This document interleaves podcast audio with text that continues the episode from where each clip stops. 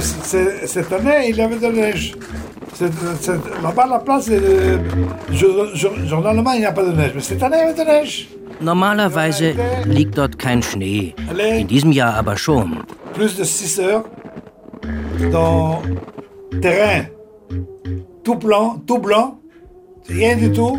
Wir marschierten sechs Stunden lang durch eine völlig weiße Landschaft. Alles war weiß, man sah überhaupt nichts.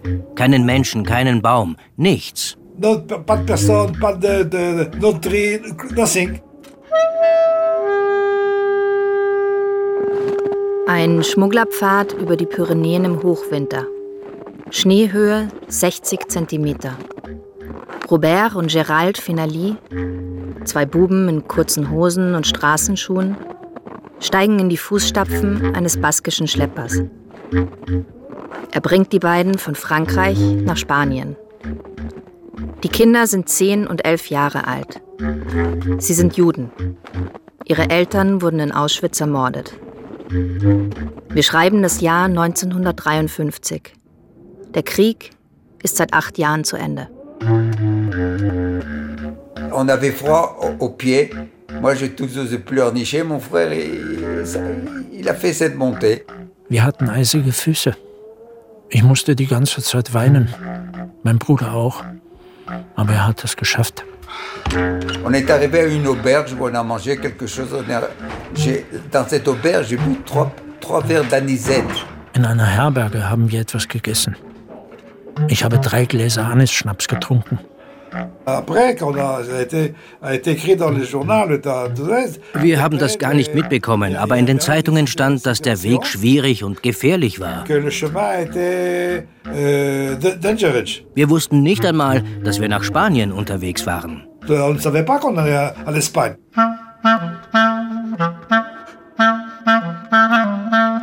Die Affäre Finali. Entführt im Auftrag des Vatikans.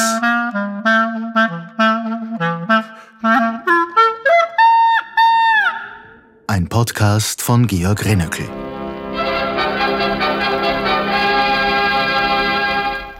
Tribune de Paris. Les hommes, les événements, les idées à l'ordre du jour. Ganz Frankreich sucht die Brüder Finali. Eine neue Dreyfus-Affäre. Die Entführung der Finali-Kinder. Ist der Vatikan der eigentliche Anstifter des Verbrechens? Folge 1. Von Wien nach Grenoble.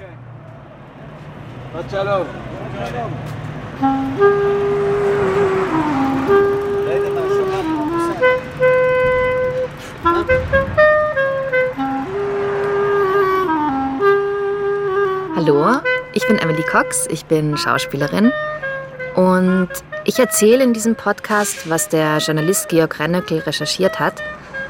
Georg, du hast die beiden Brüder in Israel besucht. Wie war denn deine Begegnung mit Gerald, mit dem jüngeren der beiden? Gerald hat mich in Haifa am Bahnhof mit dem Auto abgeholt. Haifa ist eine Stadt mit einem sehr turbulenten Verkehr und er ist dann auch ganz souverän mit seinen 80 Jahren äh, durchgefahren in Richtung Akko. Dort ist ein arabischer Bazar. Dort kauft er gerne Gemüse ein und kennt sich gut aus mit den verschiedenen Ständen und hat auch für unser Gespräch schon ein Menü vorbereitet. Er hat Gemüsesuppe gekocht und Lammpastete und ein Quittenkompott als Nachspeise. Je- je décide que c'est fini. Et ça sort. Wie war deine Begegnung mit Robert? Robert äh, ist äh, elegant angezogen zum Interview gekommen. Und als er sich dann aber mir gegenüber hingesetzt hat, habe ich gleich gesehen, wie ihm der Schalk aus den Augen blitzt. Er spricht ein sehr gepflegtes Französisch und hat viel Freude am, am Witz, an der Sprache und viel Selbstironie auch. Ma langue se, pas se lier, mais le contraire de lier se libère. Se libère. Je trouve les mots, euh, les mots nécessaires. Du schreibst ja, dass Robert und Gerald 1953 im Mittelpunkt von einem Justiz- und Kirchenskandal gestanden sind, der Frankreich in Atem gehalten hat und der die Gesellschaft in zwei unversöhnliche Lager gespalten hat. Aber ähm, wo hat die Geschichte denn begonnen? Begonnen hat die ganze Geschichte in Wien mit den Eltern der beiden, Anni und Fritz Finali. Die Vorgeschichte. Wien, Deutsches Reich, August 1938.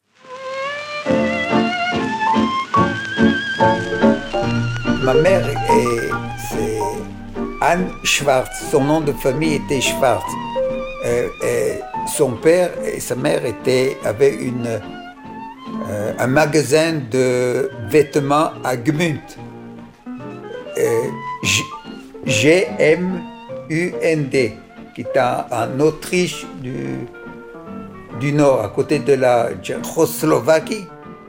Annie Schwarz aus Gmünd im Waldviertel ist Robert Fenalis Mutter.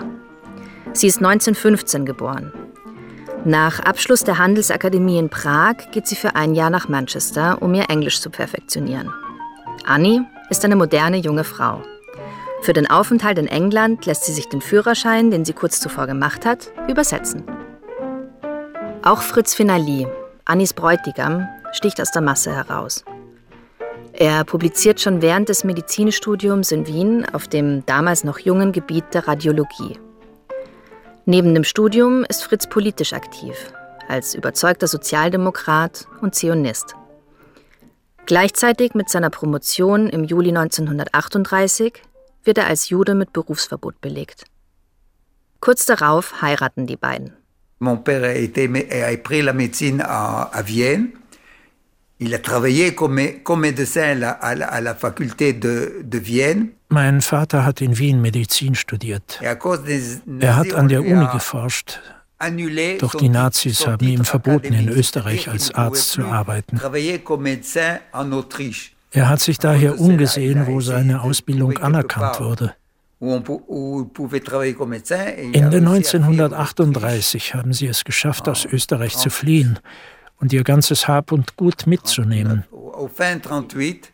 Sie haben ein Visum für Bolivien bekommen. Eine Spedition übernimmt die Habseligkeiten des Ehepaars. Zwölf Kisten, 1034 Kilo schwer, der Inhalt penibel aufgelistet. Eine Lederhose, alt. Eine Kaffeegarnitur für sechs Personen. Ein halb Dutzend Krawatten, alt. Vier Paar Socken, alt. Zwei Salzfässer. Zwei Herrenhemden. Einige Jahre alt. Ein Dutzend diverse Schuhe. Ein Reibeisen. Vier Pyjama. Einige Jahre alt. alt. Eineinhalb Dutzend Likörtassen. Ein alt. Einige Jahre alt. Drei Röcke, zwei Hosen, alt. Zwei Nachthemden. Ein Speisegedeck für zwölf Personen. Drei Blusel, vier Jackel, alt. Einige Jahre alt. Eine Leinenhose, alt. Drei Dutzend Wassergläser. Diverse Mieder, eine Schürze, alt. Zweimal Mokatassen für sechs Personen. Zwei Fellkragen, alt. Eine Boa. Zwei gynäkologische Zangen, zwei Reichsmark 60. Ein Heißluftkasten. 100 Holzzungenspatel, 50 Reispfennig. Zwei Paar Ski. Vier Skalpelle, drei Reichsmark 20. Annie und Fritz kaufen Fahrkarten für den Ozeandampfer Orbiter, der sie von Frankreich nach Südamerika bringen soll. Im Frühjahr 1939 fliehen sie aus Wien zunächst in die benachbarte Tschechoslowakei. Auch dort marschieren wenig später Hitlers Truppen ein. Über die Schweiz reist das Paar nach Frankreich. Doch die Fahrt dauert zu lang. Die Orbiter sticht am 22. April 1939 ohne Annie und Fritz Finali in See. Ils ont acheté aussi un billet pour un bateau qui partait de Cherbourg en Bolivie, puis ils n'ont pas réussi à monter sur ce bateau. Pourquoi, je ne sais pas. Warum sie es nicht an Bord geschafft haben, weiß ich nicht. Mein Vater hat danach Arbeit als Journalist in Paris gefunden. À la fin, il a, il a reçu la permission de travailler comme médecin dans la région de Grenoble. Schließlich hat er eine Arbeitsgenehmigung als Arzt in der Region von Grenoble bekommen.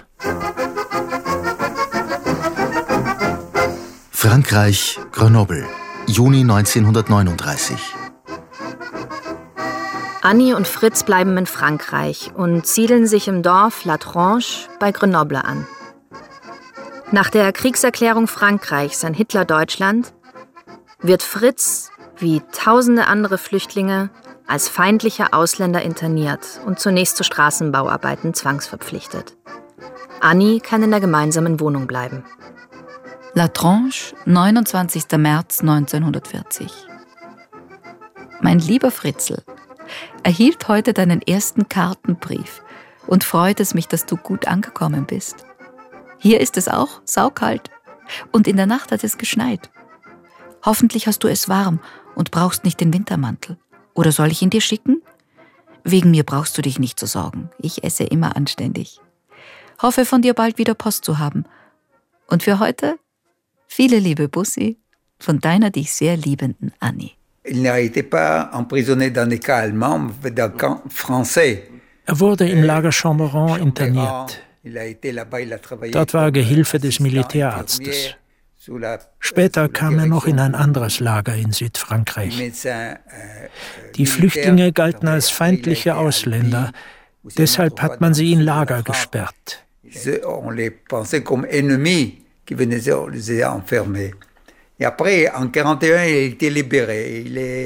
1941 wurde er freigelassen und konnte zu meiner Mutter nach La Tronche zurück.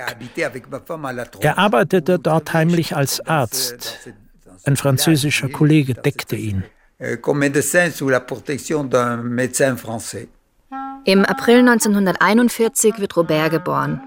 Frankreich ist in einen deutsch besetzten Norden und in eine freie Zone im Süden geteilt. Grenoble und seine Umgebung befinden sich in diesem relativ freien Teil Frankreichs. Doch auch hier werden Juden registriert und mit Berufsverboten belegt. Fritz praktiziert heimlich als Arzt, behandelt auch Flüchtlinge und Resistancekämpfer. Im Juli 1942 kommt ein zweiter Sohn zur Welt, Gerald, der wie schon sein älterer Bruder eine Woche nach der Geburt beschnitten wird. Im Herbst 1943 besetzen Hitlers Truppen Südfrankreich. Sie beginnen sofort mit der Jagd auf Juden. Einige fliehen im letzten Moment.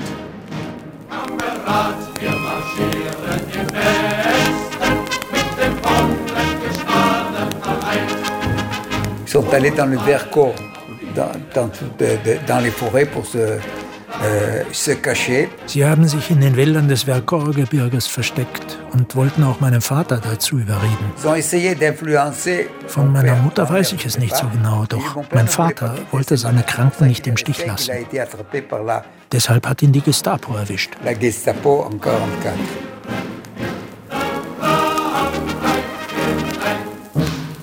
Am 14. Februar 1944 wird Fritz, der gerade von einem Krankenbesuch kommt, auf der Straße verhaftet. Annie wenig später in der Familienwohnung. Die Kinder sind zu diesem Zeitpunkt in Sicherheit. Annie und Fritz haben sie bereits seit dem Herbst 1943 in einem Kinderheim versteckt.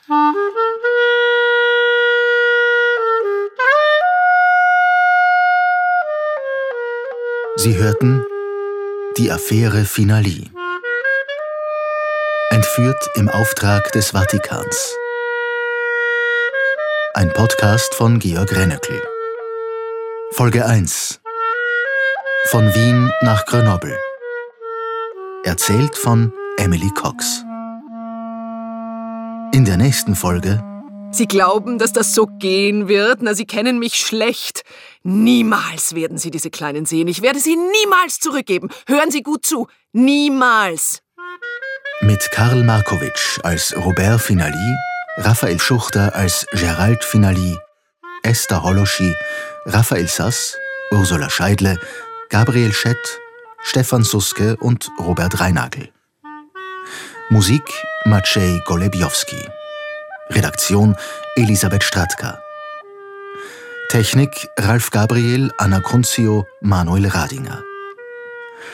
Die Recherche für diesen Podcast wurde unterstützt durch ein Arbeitsstipendium des Bundesministeriums für Kunst und Kultur.